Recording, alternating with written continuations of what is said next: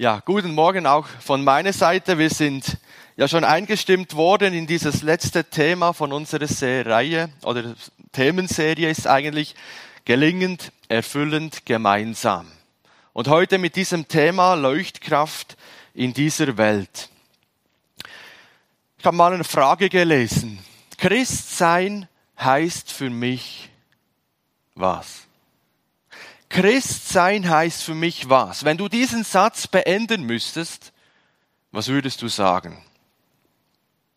Heute oder morgen irgendjemand stellte diese Frage. Du bist doch Christ, oder? Sag mal, was bedeutet das für dich? Könnten wir das irgendwie in einem Satz zusammenfassen, was das bedeutet? Oder würden wir anfangen, ähm, Bücher zu schreiben? Könnte man natürlich auch. Aber im Blick auf unser heutiges Thema habe ich gemerkt, man könnte das ganz gut mit einem Satz zusammenfassen. Lichtkraft sein, Leuchtkraft sein in dieser Welt. Das heißt für mich Christ sein. Das Licht leuchten lassen. Und wir wurden eingestimmt und die Frage steht, um welches Licht geht es denn eigentlich? Das, wo aus der Steckdose kommt, wir können die Lampe an und ausmachen. Geht es um Jesus als das Licht? Und wir werden sehen, ja, Jesus ist das Licht und er ist auch die Grundlage für das Thema, um das es heute geht. Und dazu möchte ich uns einen Text lesen, der die Grundlage ist dieses, dieser Predigt aus Matthäus 5, die Verse 14 bis 16. Matthäus 5, die Verse 14 bis 16.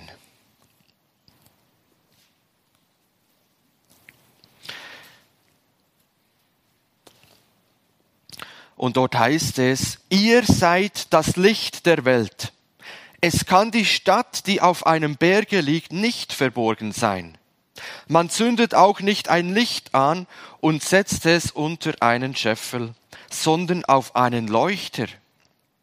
So leuchtet es allen, die im Hause sind. So lasst euer Licht leuchten vor den Leuten, damit sie euren guten Werke sehen und euren Vater im Himmel preisen. Jesus sagt hier, ihr seid das Licht. Und wem sagt er das?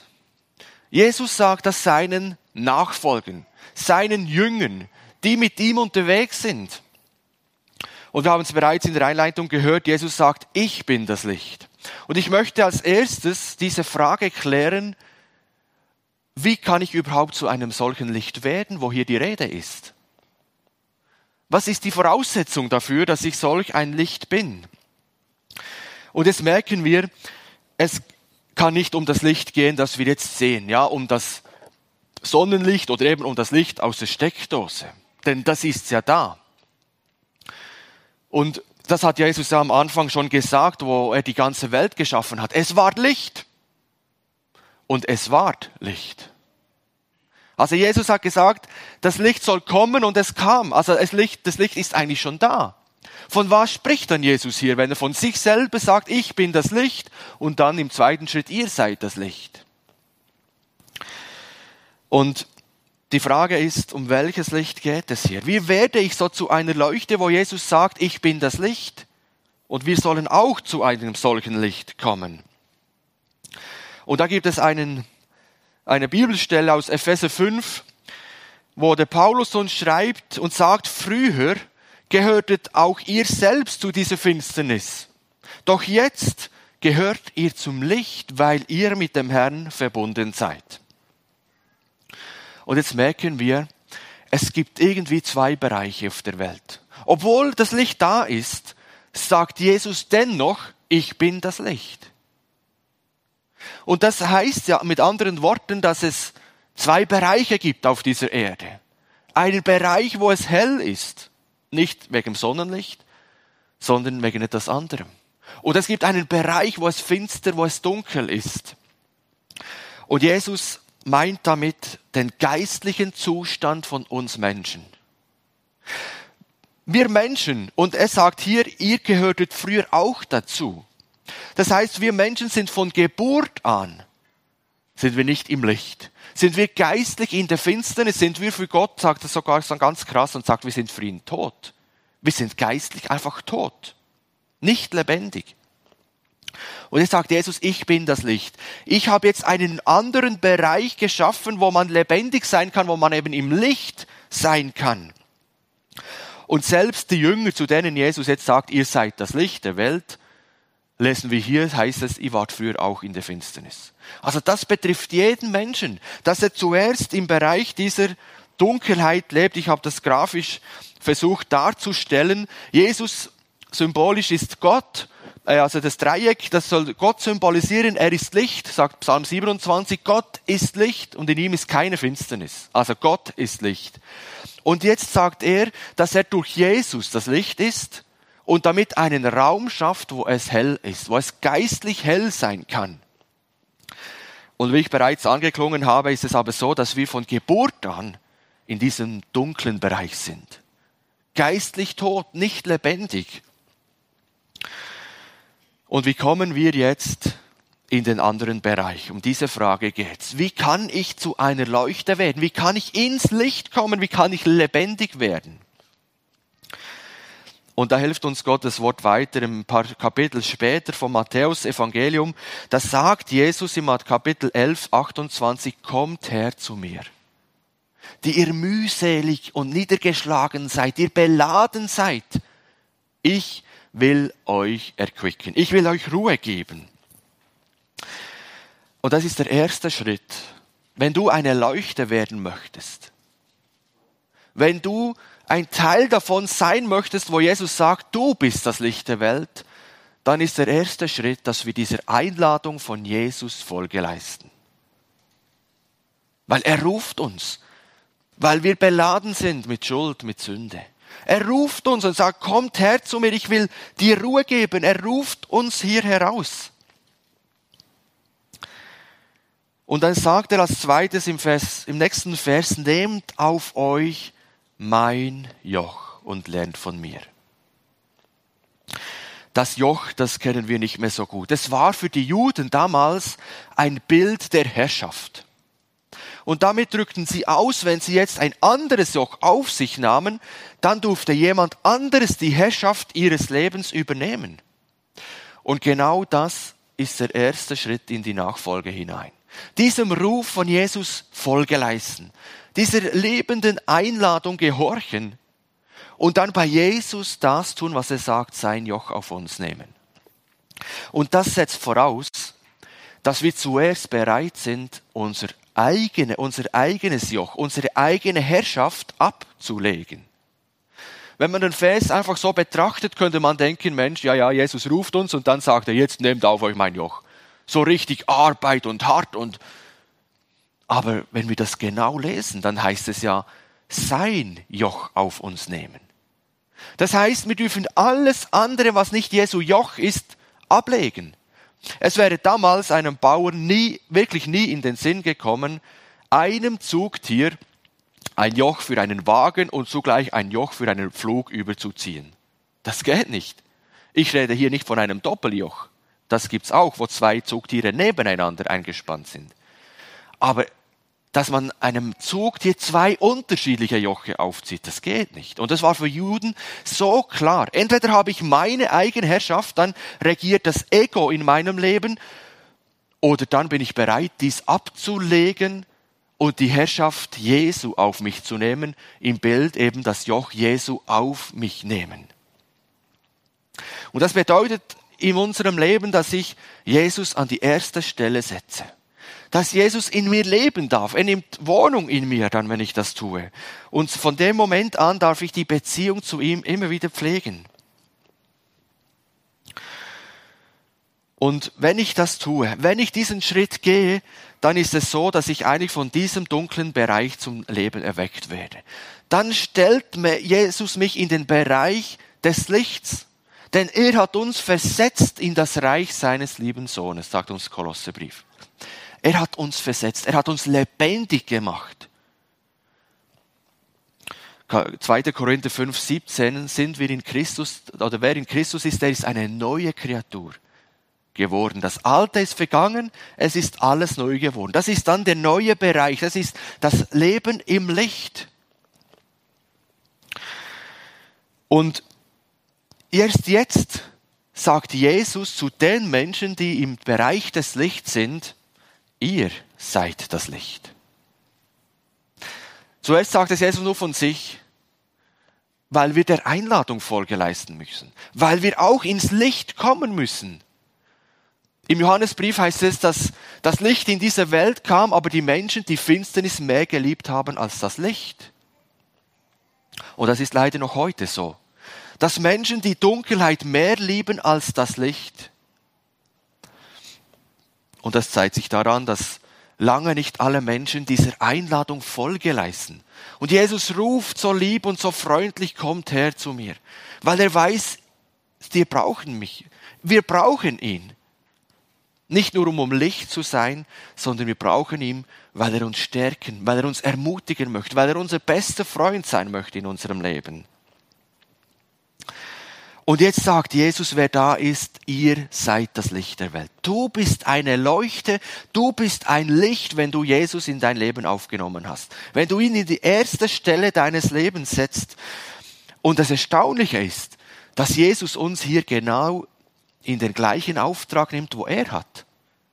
Er hat gesagt, ich bin das Licht. Und jetzt überträgt er den genau gleichen Auftrag uns. Ihr seid das Licht. Ich finde, Jesus gibt uns hier eine unheimlich große Würde, eine hohe Würde. Er nimmt uns mit in diesen Auftrag hinein, wo er selber eigentlich hat. Und für mich ist diese Ermutigung einfach so schön, dass Jesus einfach so plump sagt, ihr seid das Licht der Welt. Jesus sagt hier nicht, Dave, schön, dass du mich angenommen hast, du bist ein Licht, wenn du es schaffst, eine Woche lang nicht zu sündigen. Du bist das Licht. Du bist ein großes Licht, wenn du Theologie studiert hast, wenn du jeden Sonntag in den Gottesdienst gehst. Ja, und wenn du dann die Bibelstunde und Gebetsstunde auch noch besuchst, dann bist du umso ein größeres Licht. Dann haust du alles weg, dann sind die nur noch geblendet von dir. Nein, Jesus sagt nicht solche Bedingungen. Er sagt nicht, du bist Licht, wenn, sondern er sagt einfach, wenn du Jesus angenommen hast, dann bist du ein Licht dann bist du es. Was leuchtet denn eigentlich in mir? Jesus Christus. Und deshalb würde ich sagen, ist das Thema doch nicht ganz verfehlt, wenn es um Jesus als das Licht geht. Er ist das Licht, das brennt. Und er möchte es mir schenken. Allen Menschen, die Jesus angenommen hat, schenkt Jesus seinen Geist. Jesus in mir. Doch nun lebe nicht mehr ich, sondern Christus lebt in mir. Galater 2, Vers 20. Und das ist so ermutigend. Ich muss jetzt in diesem Bereich, wenn ich im Licht leben will, nicht krampfhaft mich abmühen und denken, oh, jetzt bin ich aber eine schlechte Lampe. Jetzt brenne ich ja gar nicht mehr. Wir kommen nachher noch dazu, dass wir auch etwas dazu tun können, dass wir nicht mehr leuchten oder weniger leuchten. Aber Jesus ist ein Licht in mir. Er brennt einfach. Und das finde ich so ermutigen und entlasten. Und jetzt ist es so, dass Jesus sagt, ihr seid ja das Licht wo? In der Welt.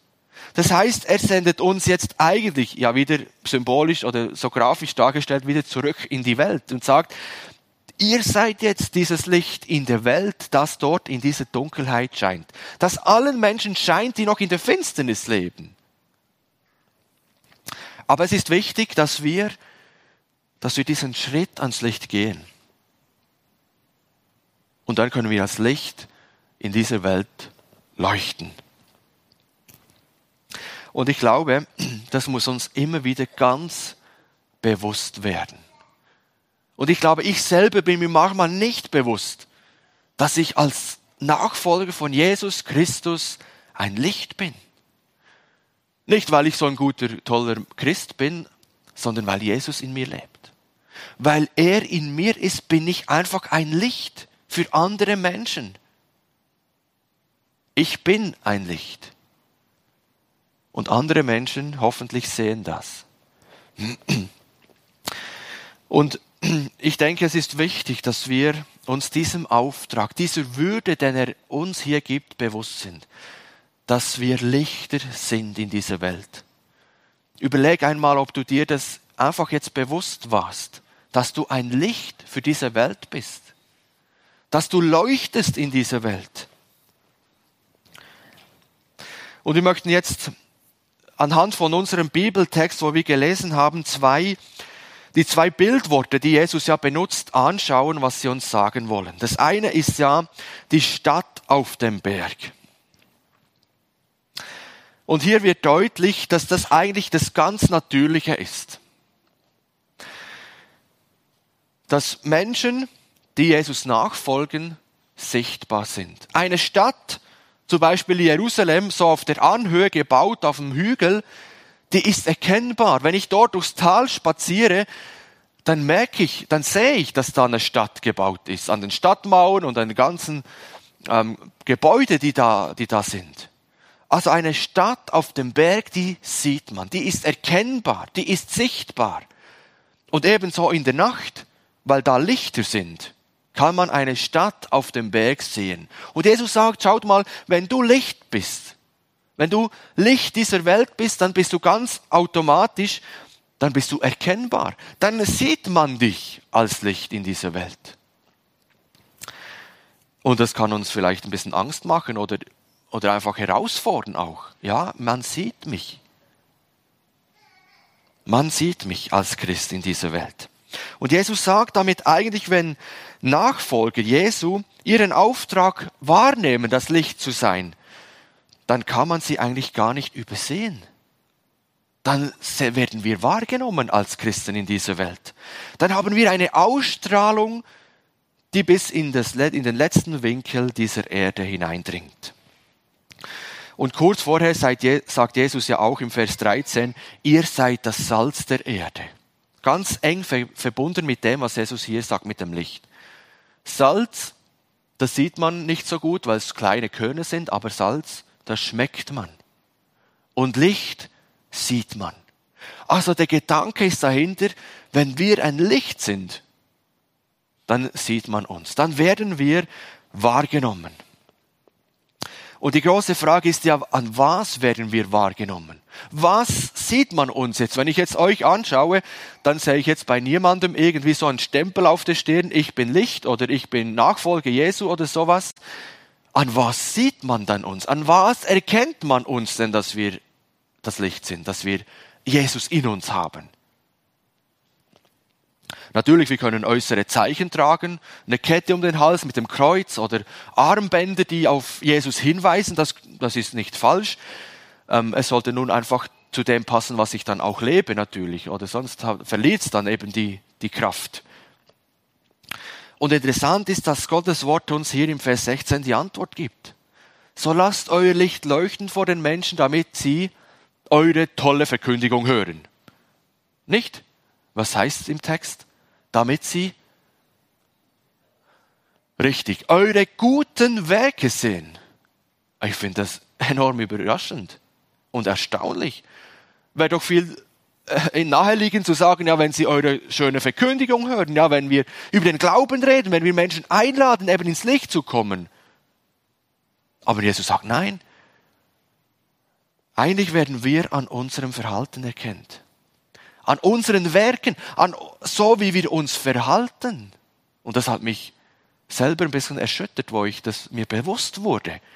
Wie bin ich ein Licht in dieser Welt, in dem ich mich entsprechend verhalte?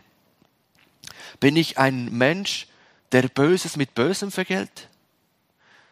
Bin ich ein Mensch, wo andere, der Nachbar, mich beobachtet und merkt, jetzt ist der mir böse gewesen und jetzt gebe ich zurück. Jetzt bin ich auch böse zu dem. Bin ich einer, der, selbst wenn Schwierigkeiten da sind im Leben, immer noch an Jesus mich freuen kann, immer noch gut drauf sein kann, auch wenn, auch wenn vielleicht eine Krankheit da ist, wenn eine Not da ist? Oder bin ich dann so wie gebrochen und, und meine Nachbarn und alle um mich herum merken, dass, dass ich völlig am Ende bin und die wissen, der glaubt doch an Jesus. Und vielleicht kennen Sie ein bisschen die Bibel und dann wissen Sie, was der Paulus schreibt, freut euch alle Zeit. Und abermals sage ich euch, freut euch in dem Herrn. Nicht an den Umständen, aber an Jesus können wir noch, uns noch freuen. Ich habe mal gelesen, dass das, was wir von uns geben, eben unser Verhalten, unsere Worte, dass das viel lauter spricht als unsere Worte. Also 70 Prozent, das ist das, was, wie wir uns geben, wie wir uns verhalten. So lernen auch Kinder an uns, Eltern. Und 30 Prozent von dem, was wir ihnen sagen. Und ich glaube, das ist eben gerade, was den Glauben anbetrifft, nicht anders. Wir werden wahrgenommen, so wie wir uns verhalten in dieser Welt. Und die Frage ist jetzt, wie verhalte ich mich denn in dieser Welt? Und von was wird mein Verhalten geprägt? Und vielleicht denkst du jetzt, Mensch, also wenn das so ist, dann bin ich nicht wirklich eine gute Leuchte. Wenn wirklich das Verhalten zählt, wie Menschen mich wahrnehmen, wie ich ein Licht bin, dann habe ich noch viel zu arbeiten. Und ich darf dir eine gute Botschaft sagen. Es ist nicht schlimm, wenn du noch merkst, du hast noch Potenzial, dich zu verbessern. Weil das, auch das müssen wir nicht von uns selber tun. Auch da müssen wir nicht krampfhaft versuchen, ich muss mich jetzt irgendwie besser machen, ich muss mich verändern, sondern Jesus ist da der mit seinem Geist in uns am Werk ist, der uns von innen heraus verändern möchte. Wisst ihr, das ist das Nachhaltige. Das ist nachhaltige Veränderung, die von innen nach außen geschieht. Und da möchte ich kurz darauf eingehen, wie Jesus das tut. Im Galater, nee, im Römer 12, Vers 2 heißt es, und ändert euch durch Erneuerung eures Sinnes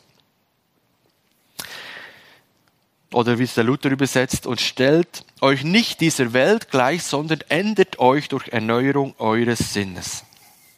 Oder auch im Epheser, wo ich eingangs gelesen habe, im zweiten Teil oder im Vers 9 heißt es, verhaltet euch so, wie Menschen des Lichts sich verhalten. Verhaltet euch so, wie Menschen des Lichts sich verhalten. Das heißt, es gibt ein anderes Verhalten. In diesem dunklen Bereich verhalten wir uns anders wie im hellen, im, im Licht. Und Jesus sagt jetzt, wenn du im Licht bist, dann verhalte dich so, wie es eben entsprechend dem Licht ist. Und wie möchte Jesus uns jetzt verändern? Wie tut er das? Ich habe schon gesagt, er tut das von innen heraus. Und wie er das macht, möchte ich an einem Beispiel verdeutlichen. Wenn ich meinem Sohn erklären möchte, dass er nicht einfach auf die Straße rennen darf, weil da Autos fahren, weil das lebensgefährlich ist, dann kann ich einfach eine Mauer bauen oder einen Zaun aufstellen und das einfach verhindern. Ja, ich kann eine Grenze ziehen und dann kann ich sagen, okay, ist abgehakt, mein Sohn, der kann das, die Mauer oder den Zaun nicht überwinden, der ist geschützt. Ja, wäre eine Möglichkeit. Aber längerfristig, ich will ja die Mauer nicht bis 18, bis er 18-jährig ist, da lassen, oder? Ich will, ich habe doch ein anderes Ziel. Ich habe doch das Ziel als Vater, dass ich meinem Sohn beibringen kann, dass er versteht, dass die Straße ein gefährlicher Ort für ihn ist. Und wenn er das versteht und kapiert, dann wird er von sich aus vorsichtig sein und nicht einfach hinausrennen, weil er weiß, das ist gefährlich, das darf ich nicht machen. Und genau diesen Weg möchte Gott mit uns gehen. Er möchte uns nicht einfach Leitplanken und, und Zäune hinbauen und sagen, Dave, schön, dass du ins Licht gekommen bist. Jetzt hör mal zu, da gibt's so ein paar Regeln. Und dann kommt hier eine Grenze, kommt hier eine und dann wird das immer enger und immer enger. Und ja, was darf ich denn noch? Jetzt muss ich mich so und so verhalten. Und also wenn Gott so handeln würde, wäre ich wahrscheinlich kein Christ mehr. Nein, er möchte eben das andere. Er möchte, dass ich in meinem Denken etwas verstehe. Dass Dinge in meinem Leben ja nicht gut für mich sind. Dass sie Sackgassen sind für mich. Er möchte zum Beispiel, Dave, dass du verstehst, dass Lügen nicht gut sind. Dass wir durch Lügen vielleicht Menschen täuschen können, ja, und das kriegen die vielleicht auch nicht raus. Aber am Ende des Lebens werde ich mit meinen Lügengeschichten vor Gott stehen, vor dem ich alles verantworten muss. Und Lügen bringen mich nicht zu dem Ziel, wo ich wahrscheinlich hin möchte. Und jetzt sagt er nicht einfach, Dave, du darfst nicht lügen, Punkt da es eine Mauer gibt, nichts zu diskutieren, sondern er möchte, dass ich verstehe, dass Lügen etwas Dummes ist, dass ich durch, mit Lügen nicht durchs Leben hindurchkomme. Und wenn ich das verstanden habe, im Kopf, dann darf es eine Auswirkung haben auf mein Leben. Dann hat es eine Auswirkung, dass ich keinen Zaun, keine Mauer brauche, dass ich das nicht tue, sondern weil ich es verstanden habe, schlage ich diesen Weg der Sackgasse automatisch nicht ein. Das gleiche ist mit Morden, das gleiche ist mit Ehebrechen, mit schlecht über andere reden, wenn ich es verstanden habe, was es bedeutet, mich, Gott und den Nächsten zu lieben, dann, und wenn ich das umsetzen will, dann ziehe ich nicht über den anderen her. Dann habe ich ein Anliegen, ein Bedürfnis, dann handle, dann reagiere, dann verhalte ich mich anders, wenn ich das wirklich verstanden habe. Und genau so möchte Gott an uns arbeiten. Er möchte nicht einfach Zäune und Mauern bauen um uns herum. Am Anfang ist das vielleicht gut. Mein Kind oder mein Sohn, wenn der einjährig ist, dann, dann kann er das wahrscheinlich noch nicht verstehen, dass das gefährlich ist. Dann braucht's mal diesen Zaun. Und vielleicht auch, wenn wir Christ werden, braucht's mal noch einen Zaun, dass Gott sagt, ja, da muss ich einen Zaun setzen, weil da muss ich meinen ähm, Sohn oder meine Tochter schützen. Aber er möchte nicht die Mauer lassen, sondern er möchte, dass wir es verstehen. Und wenn es, vor, wenn das geschah, diese Veränderung in unserem Denken, dann hat das eine Auswirkung auf unser Verhalten dann geschieht etwas in meinem Verhalten. Zuerst muss ich es verstehen, vielleicht im Kopf, aber dann muss es ins Herz, in die Hände und in die Füße gehen. Und dann kann ich es umsetzen, was Jesus mir gesagt hat. Also Gott möchte uns im Denken verändern, dass es eine entsprechende Auswirkung auf unser Verhalten hat. Das möchte er tun. Und dieser Prozess, der hat angefangen in dem Moment, wo du ins Licht gekommen bist. Und dieser Prozess der Veränderung, der hört auf, wenn du den letzten Atemzug gemacht hast. Das ist ein Prozess, an dem Gott an uns arbeitet. Immer wieder Stück für Stück. Der Paulus spricht davon, es geht, er spricht um die Frucht des Geistes. Die Frucht des Geistes, die, die er in uns hervorbringen möchte. Und da geht es ja um Verhalten. Wie bin ich geduldig? Bin ich freundlich? und welche Früchte da alles aufgezählt werden. Also wir merken, das erste Bildwort, die Stadt auf dem Berg, zeigt das eigentlich ganz Natürliche. Wir sind wie so eine Leuchte. Ich brauche jetzt den elektrischen Strom nochmal, um das zu verdeutlichen. Es geht ja nicht um dieses Licht, aber er sagt, wenn wir im Licht sind, wenn wir als Licht bezeichnet werden können, dann sind wir ganz automatisch sichtbar. Dann sind wir erkennbar in dieser Welt. Dann sehen die Menschen uns. Und jetzt möchte ich zum zweiten Bildwort kommen, wo Jesus auch noch gibt. Das Licht unter dem Eimer oder unter einem Gefäß. Und hier zeigt Jesus jetzt die Möglichkeit, dass wir das Licht, das in uns brennt, er selber, dass wir das zudecken können, dass wir das einhüllen können, dass wir das quasi wie dimmen können, ja, dass wir, dass wir einfach nicht leuchten lassen. Und der Text sagt schon selber, dass es eigentlich absurd ist, dass man das nicht macht. Wer von euch hat schon mal eine Kerze angezündet und sie dann unter den Tisch gestellt? Nein, wir stellen sie auf den Tisch, damit sie Licht gibt. Allen, die da im Raum sind. Und da möchte ich einen Vergleich nutzen, der gerade aktuell ist. Diese Earth Hour, diese Weltstunde übersetzt, ist eine weltweite Klima-Umweltschutzaktion, die, die eingeführt wurde, um öffentlich auf, ja, auf die Möglichkeit oder auf die Notwendigkeit des Klimaschutzes aufmerksam zu machen. Ich weiß nicht, ob jemand mitgemacht hat. Vergangene Woche am Dienstag hat es stattgefunden. Da wurden alle Bürger des der ganzen Welt dazu aufgefordert, von halb neun bis halb zehn einfach ihre Lichter auszumachen. Um so ein globales Zeichen zu setzen für den Klimaschutz, dass der wichtig ist, dass man daran denkt, dass man eben dann Kerzen anzündet statt das Licht. Und ich finde es grundsätzlich eine tolle Sache, dass man sagt, ich, wir gehen doch mal in den Energiesparmodus. Ja, wir brauchen doch nicht immer so viel Licht, wie vielleicht auch Licht brennt zu Hause finde ich an sich eine gute Sache. Aber das, der Punkt ist, dass ich glaube, dass wir uns in unserem Glauben manchmal genauso verhalten. Dass wir ganz gerne dann mal so in den Energiesparmodus hineingehen. Ja, und denken, ja, ja, also, das Licht, ja, leuchtet, das leuchtet in mir, aber eigentlich ist der Moment jetzt nicht, wo es so hell leuchten darf. Wir versuchen es dann zu dimmen. Vielleicht ist es uns unangenehm, wenn man sichtbar ist in dieser Welt. Und dann sind wir schnell dabei, dass wir so ein Tuch nehmen und das Licht dimmen und sagen, nein, das leuchtet zu hell, ich muss das ein bisschen zudecken. Ich will doch nicht, dass meine Arbeitskollegen von meinem Glauben erfahren. Dann stempelt die mich nur als uncool und komisch ab. Dann verliere ich vielleicht meine besten Freunde. Es kann schon herausfordernd sein, erkennbar zu sein in dieser Welt, wirklich zu leuchten. Und deshalb glaube ich, dass wir in der Gefahr sind, das zu tun, was dieser Bibeltext sagt, das Licht zu dimmen, das Licht einzudämmen, vielleicht sogar ein, ein Eimer darüber zu stellen, dass, dass noch weniger Licht durchkommt, wie bei dem jetzt. Und ich muss euch ganz ehrlich sagen, aus meinem eigenen Leben weiß ich um diese Gefahr. Und ich kenne nicht nur die Gefahr, sondern ich habe es selber schon getan.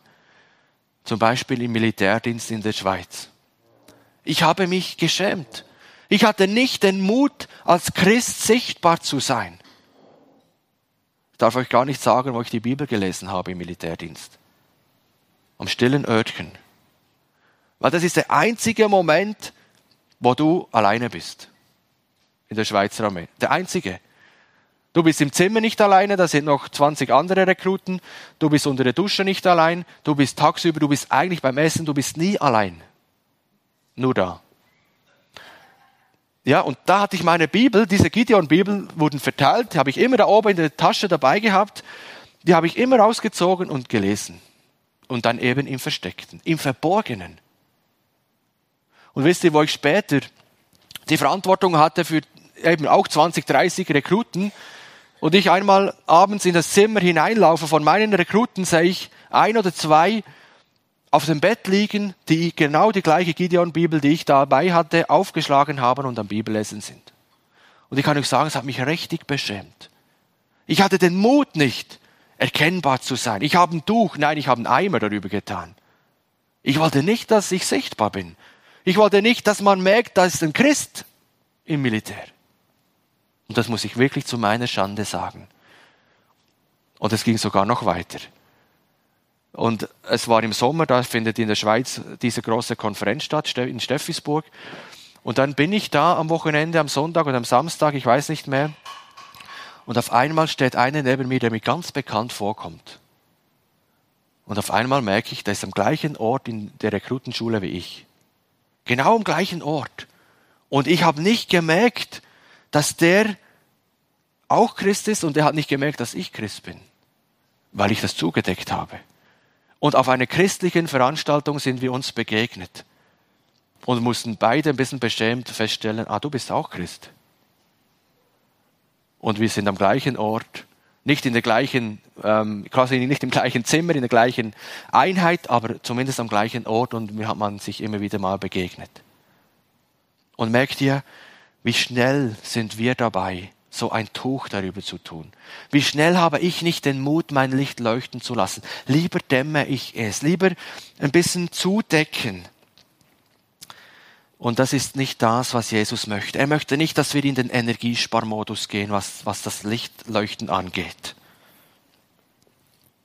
Und vielleicht hast du einfach auch ein Tuch darüber getan, weil du merkst, da gibt's Freunde, da gibt's vielleicht einen Verein oder einen Club, wo du drin bist, und der beeinflusst dich nicht positiv. Ach, der wird immer so gelästert. Da gibt's eine Sprache, die kann ich fast nicht hinhören, aber du deckst das Licht zu, du hast nicht den Mut hinzustehen und zu sagen, hey Leute, ich finde das eigentlich voll schlecht, was wir da machen. Wir reden immer negativ über andere und wir fluchen und so weiter. Und du merkst, eigentlich bin ich hier fehl am Platz, aber du hast den Mut nicht, einen Cut zu machen, einen Schnitt zu machen und zu sagen, ich muss mich von der Person, von, dem, von der Gruppe trennen, weil die mich negativ beeinflusst. Ich muss hier weg, weil du denkst, was, wie soll ich das begründen? Das ist ja lächerlich. Oder vielleicht tust du ganz schnell ein Tuch darüber, wenn du merkst, dass du, so wie es mir mal gegangen ist, dass du ganz überraschenderweise auf einmal von Arbeitskollegen oder irgend von jemand ähm, angesprochen wird über den Glauben. Ja, da, eigentlich erschrickt man da dummerweise manchmal richtig, oder? Dass er auf einmal sagt, hey, jetzt will der über den Glauben reden. Ja, was, hm, was heißt eigentlich Christsein für mich denn? Und dann überlegen wir uns schon, wie kann ich jetzt ähm, mit irgendwie einer Gegenfrage oder irgendwas äh, das Gespräch in eine andere Richtung lenken, dass es nicht mehr um den Glauben geht. Kennst du sowas? Eigentlich beschämend für uns. Wenn wir schon Menschen auf den Glauben zu sprechen kommen, Fragen haben, dann ein Tuch darüber zu tun und zu sagen, oh, aber ähm, das Wetter nächste Woche wird, glaube ich, nicht so schön, da mache ich irgendwie eine, eine Bergtour oder. Nein, Chancen doch nutzen. Und ich merke, ich, ich bin selber davon betroffen. Ich habe selber mich ertappt, dass eine Arbeitskollege gegen Weihnachten mich gefragt hat, weil er schon mit verschiedenen religiösen Gruppen zu tun hatte, hat er mich gefragt, ja, aber du, da bei eurer Religion und so, da feiert ihr aber schon Weihnachten, oder? Und natürlich habe ich ihm eine Antwort gegeben, aber ich hätte doch noch viel mehr ausholen können und sagen können, ja, hey, das ist der Start der Rettungsaktion von Jesus Christus. Da ist in die Welt gekommen, um am Kreuz zu sterben. Und ich habe einfach ziemlich schmal und dürftig einfach eine Antwort gegeben, ähm, ja klar, feiern wir das und so. Und dann ging es schon weiter zum nächsten Thema. Chancen verpasst, ein Tuch darüber gelegt. Und das ist dann der Moment, wo wir uns in unserem Verhalten anpassen. Wo wir eben dann nicht den Mut haben, wo der Mut fällt, anders zu sein. Wo der Mut fällt, einfach das Licht leuchten zu lassen. Und ich möchte hier auch betonen, so ein Tuch kann auch Sünde sein. Jede Sünde, die wir tun in unserem Leben, ist wie ein verschmutzter Spiegel. Eigentlich sind wir ja wie der Mond. Jesus ist das Licht, ja, oder Gott ist das Licht, ist die Sonne und wir reflektieren eigentlich nur, was er uns gibt, ja. Also er ist mehr, wir sind mehr als Reflektoren, das Bild hinkt jetzt. Ja. Er lebt ja in uns, er leuchtet selbst von uns aus, ja. Aber das Bild, wir können uns beschmutzen, wir können eben das zudecken durch Sünde. Und deshalb ist es so wichtig, dass wenn wir merken, da habe ich fehlgetan, da habe ich gesündigt, dass wir das immer wieder in Ordnung bringen dass die Scheibe geputzt wird, ja, die Herzensscheibe, dass die, Le die, Leuchte, die Leuchte wieder leuchten kann, ungehindert, dass es hinausstrahlen kann zu Menschen, die Jesus noch nicht kennen. Jesus, äh, Paulus sagt uns, denn ich schäme mich des Evangeliums nicht, denn es ist eine Kraft Gottes, die da rettet alle, die an ihn glauben. Und ich muss euch ehrlich sagen, wie oft habe ich mich geschämt. Wie oft habe ich eben ein Tuch, ein Eimer darüber gestellt, weil ich mich geschämt habe. Und ich muss euch ganz ehrlich sagen, dass ich manchmal immer noch mit diesem Krux kämpfe. Dass wie ich als Christ denke, ich bin schon ein bisschen komisch. Dass ich an Jesus glaube. Die anderen sehe ich fast als normal an und ich bin halt so einer, der an Jesus glaubt und damit so ein bisschen der Außenseiter. Vielleicht denkst du das irgendwie auch oder kommst dir manchmal auch so vor. Aber eigentlich müssen wir uns mal überlegen, warum hat der Schöpfer Gott uns gemacht? Um in der Gemeinschaft, in der Beziehung mit ihm zu leben. Also wenn du eine lebendige Beziehung zu Jesus hast, dann lebst du, lebst du in der Bestimmung, die Gott für dich und dein Leben hat. Dann bist nicht du komisch, dann sind nicht alle Menschen komisch, die an Jesus glauben, sondern die es nicht tun, wenn man das so sagen darf. Und deshalb müssen wir uns muss ich mir das manchmal auch sagen und sagen, hey, ich, das ist eigentlich das Natürlichste, das Beste, das Schönste an Jesus zu glauben. Und eigentlich auch das, was andere Menschen brauchen. Und wir schämen uns und ich mache so ein Tuch darüber. Und da kann ich nur Jesus sagen, es tut mir leid für all die Momente, wo ich ein Tuch darüber gestellt habe, für die Momente, wo ich mich in meinem Verhalten so angepasst habe, dass niemand mehr gemerkt hat, dass ich ein anderer Mensch bin. Dass Jesus in mir lebt. Dass das gar nicht mehr zum Ausdruck kam. Und deshalb möchte ich uns allen einfach nur Mut machen. Ich möchte uns eine persönliche Herausforderung ge geben. Und ich möchte auch ermutigen, kleine Schritte zu gehen. Es kostet vielleicht schon genug Mut, überhaupt mal an diesem Tuch zu wackeln, ja. Überhaupt an diesem Tuch mal zu rütteln und zu sagen, hey, ich will doch das Tuch wegnehmen. Und ich habe hier drei Bereiche, die sind auch im Heft abgedruckt, wo das einfach Chancen sind, Möglichkeiten sind, wo wir unser Licht leuchten lassen können. Im Beruf. Manchmal neigen wir dazu, dass wir das Berufs- und das Privatleben irgendwie trennen. Und ob du das tust, kannst du dir ganz einfach beantworten oder dir, dir selber die Frage stellen, wer bin ich von Montag bis Samstag und wer bin ich am Sonntag im Gottesdienst? Und wenn du jetzt merkst, ja, ich bin schon ein bisschen ein anderer Ehemann oder anderer Vater am Sonntag, dann nehme ich da schon das freundliche Gesicht und die schöneren Kleider und so weiter. Gut, das darf auch sein, aber ähm, einfach auch ähm, im Charakter, ja, im Verhalten bin ich anders. Und wenn du sagst, ja, das weiß ich nicht, dann frag mal deine Kinder, die sagen es dir, glaube ich, ziemlich ehrlich. Ob du ein anderer Mann bist, ein anderer Vater bist. Und wenn das so ist, dann, dann fangen wir an zu trennen. Und das ist eigentlich nicht richtig, sondern der Glaube, der gehört in den Alltag hinein. Der, das, das Berufsleben und das Privatleben, das Glaubensleben, das gehört zusammen. Und hier dürfen wir uns auch an positiven Beispielen erinnern. Und da kommt mir der Daniel in den Sinn, der einen hohen politischen Posten hatte und der aber im, im kleinsten so treu war, der im kleinsten seine Leuchte leuchten ließ, da wo er vor dem König stand und, und eigentlich das Riesenprivileg hatte, von seinem Königstisch zu essen. Und der Daniel sagt, nein, das mache ich nicht. Könnte man sagen, Daniel, das machst du wegen, wegen dem Essen so ein, eine große Sache draus. Warum? Freu dich doch an dem Wein und an, an dem Fleisch und alles, was dir da aufgetischt wird. Lass es dir doch gut gehen. Aber er wusste, nein, das ist nicht richtig. Gott will das nicht, weil das alles den Götzen geopfert wurde davor. Und er nimmt hier, ähm, sagt er ganz von sich aus, er nahm sich in seinem Herzen vor. Er hat eine bewusste Entscheidung getroffen, ich will einen Unterschied machen.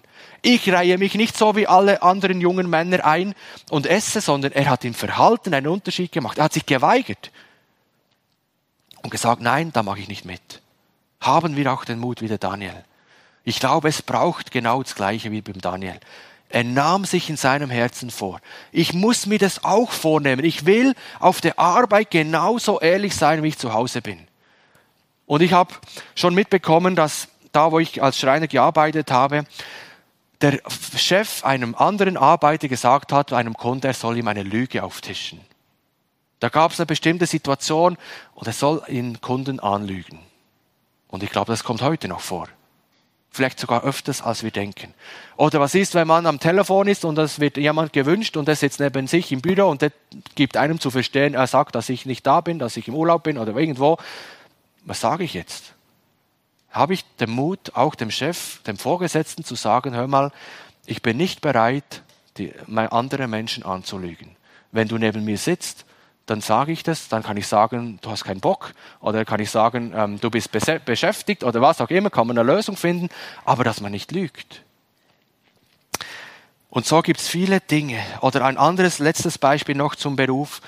Viele von euch essen vielleicht in einer Kantine oder nehmen das Essen mit und essen so in einem Gemeinschaftsraum. Wie machen wir das da mit dem Gebet? Und ich erzähle nur wieder von mir, von Beispielen, die ich selber kenne. Und ich muss euch sagen, es kostet manchmal echt Überwindung. Wenn man im Gemeinschaftsraum sitzt, da sind andere um, mich, um sich herum, bete ich jetzt in der gleichen Intensität und Länge, wie ich zu Hause beten würde. Oder habe ich schon Messer und Gabel in der Hand und dann auch sagt, danke Gott fürs Essen und dann los. Dann kriegt niemand mit, dass ich gebetet habe. Dann kriegt niemand mit, dass ich einen Unterschied mache, dass ich mich so verhalte, wie ich auch zu Hause mich verhalten würde. Oder im Restaurant. Gut, geht gerade nicht. Aber auch da kann man auf einmal fragen, beten wir jetzt als Familie? Und vor allem hätten wir dann, äh, tun wir die Hände falten und, und einfach so beten wie daheim? Ja, da fallen wir auf. Ja, genau das ist Leuchtkraft. Genau da in so kleinen Dingen. Und vielleicht kannst du dir selber an dieser Stelle einfach überlegen, was sind, ist bei mir so ein kleiner Schritt im Beruf, wo ich mir in meinem Herzen vornehmen möchte, umzusetzen. In der Gemeinschaft, auch da sind wir gefordert. Im Kreis der Familie, in der Gemeinde haben wir Gemeinschaft. Auch da braucht es Menschen, die leuchten, die ihre Leuchtkraft leuchten lassen und nicht ein Tuch darüber legen. Und immer da, wo Menschen nach Gottes Prinzip leben, wo Herzlichkeit da ist, Respekt, Wertschätzung, wo das ausgedrückt und gelebt wird, da fühlen sich Menschen hingezogen. Und das haben wir als Gemeinde in Murhat selber schon erlebt. Ich möchte das jetzt nicht im Stolz sagen, überhaupt nicht. Aber wenn Menschen dazukommen und sagen, man hat gemerkt, hier ist eine andere Atmosphäre, da ist einfach etwas anderes wie, wie woanders, dann ist das ein unheimliches Zeugnis. Und es ist ja gerade das Kennzeichen der Jünger, daran werdet ihr erkennen, dass ihr meine Jünger seid, wenn ihr Liebe untereinander habt, wenn wir uns gegenseitig lieben. Auch da, in Gemeinschaften dürfen wir einander oder dürfen wir das Licht leuchten lassen. Und auch hierzu noch ein persönliches Beispiel. In der Gemeinschaft, einfach in, in den Momenten, wo man Beziehungen hat zu anderen, das kann auch mit Nachbarn sein. Wir haben immer wieder Kontakt zu Nachbarn bei uns und dann am Samstag nehme ich mir halt mal vor, was im Haus oder ums Haus zu machen. Und dann trifft man den Nachbarn am Gartenzaun und dann ist die Frage, rede ich mit dem jetzt? Oder sage ich halt, ich muss noch ein paar Sachen erledigen? Und es kam schon vor, dass man dann sofort eine halb, dreiviertel Stunde ausgetauscht hat und dann sagt man, gut, ich habe mir die Zeit jetzt genommen, dass wir wollen ja Beziehung pflegen. Dann geht man weiter ums Hauseck und dann steht da der andere Nachbar und dann fängt die ganze Frage wieder von vorne an. Ignoriere ich ihn jetzt ganz schön, weil ich doch noch meine Arbeit erledigen will oder nehme ich mir auch noch Zeit für ihn? Und vielleicht will ich später mal zu ihm hingehen und sagen, du, komm mal, wir haben da ähm, so Themenabende, wir haben, bauen das Zelt auf nächstes Jahr in Murhat, dann komm doch mal einen Abend vorbei. Wenn ich das tun möchte. Und der beobachtet mich und erlebt, dass ich seit Monaten und Jahren keine Zeit für ihn habe, dann wird er vermutlich auch keine Zeit für mich haben. Und deshalb ist es wichtig, hier eine Abwägung zu machen, im, in, in der Gemeinschaft, im, in Beziehungen eben auch Licht leuchten zu lassen. Und auch in Konfliktsituationen, das Letzte, auch da können wir natürlich ein enorm, enorme Leuchtkraft sein, aber wir können uns auch unter dem Eimer verstecken. Und das ist leider auch ein Thema, wo zum Teil auch unter Christen Konflikte unwürdig und mit aller Härte ausgetragen wurden. Wo viel zu wenig am Ende dieses Satz stand, es tut mir leid. Wo man sich gegenseitig entschuldigt hat und gesagt hat, es war nicht richtig, wie ich reagiert habe. Und auch da müssen wir lernen, gerade in solchen herausfordernden Situationen und Momenten, den biblischen Weg zu gehen. Das weltliche Prinzip heißt leugnen. Ja, nicht zu Fehler stehen. Das könnte ja deine Karriere ruinieren und so weiter. Leugnen. Aber der biblische Weg geht der Weg der Reue, des Bekenntnisses, des, der, und dann der Vergebung, des Dazustehens. Ja, ich habe Fehler gemacht. Ich habe gesündigt. Ich habe falsch reagiert. Überreagiert. Es tut mir leid. 1. Johannes 1, Vers 7 sagt, wenn wir aber im Licht wandeln, wie er im Licht ist, so haben wir Gemeinschaft untereinander und das Blut Jesu, seines Sohnes, reinigt uns von aller Sünde. Ja, wir merken, Leuchtkraft, das betrifft alle unsere Bereiche. Und ich möchte uns heute wirklich allen Mut machen. Wenn du merkst, du hast so ein Tuch darüber getan, vielleicht gerade jetzt, dann möchte ich dich ermutigen, nimm es weg. Lass das Licht leuchten. Jesus in dir. Er möchte leuchten und er möchte dir auch die Kraft geben, das Licht leuchten zu lassen. Er möchte dir den Mut geben und natürlich auch die rechten Worte, wenn du dann merkst, wenn andere dann merken, dass du eben das Licht leuchten lässt und dich darauf ansprechen, was du sagen sollst, dass du ein Licht sein kannst. Vers 16 wirkt so fast wie ein Fazit. So lasst euer Licht leuchten. Ja, tut kein Tuch darüber, lasst es leuchten. Warum? Damit sie euren guten Werke sehen und euren Vater im Himmel preisen. Also Menschen sollen uns erkennen. Das erste Bildwort, ganz natürlich. Wenn das Licht leuchtet, dann sind wir erkennbar in dieser Welt, wie die Stadt auf dem Hügel. Dann sieht man uns. Und dann, wenn wir uns eben so verhalten, wie es dem Licht entsprechend ist, im Licht leben, dann sind wir ein Wegweiser, ein Hinweiser auf Jesus Christus. Und das Allererstaunliche ist, dass Menschen durch unser Licht auf ihn aufmerksam werden und auch zum Licht kommen und dann unseren Vater im Himmel preisen. Das heißt, du und ich, wir können etwas dazu beitragen, dass noch mehr Menschen erstens gerettet werden und zweitens Gott die Ehre geben. Und das ist doch etwas Wunderbares. Das ist doch ein gewaltiger Auftrag. Eine hohe Würde, die Gott uns Menschen gibt. Amen.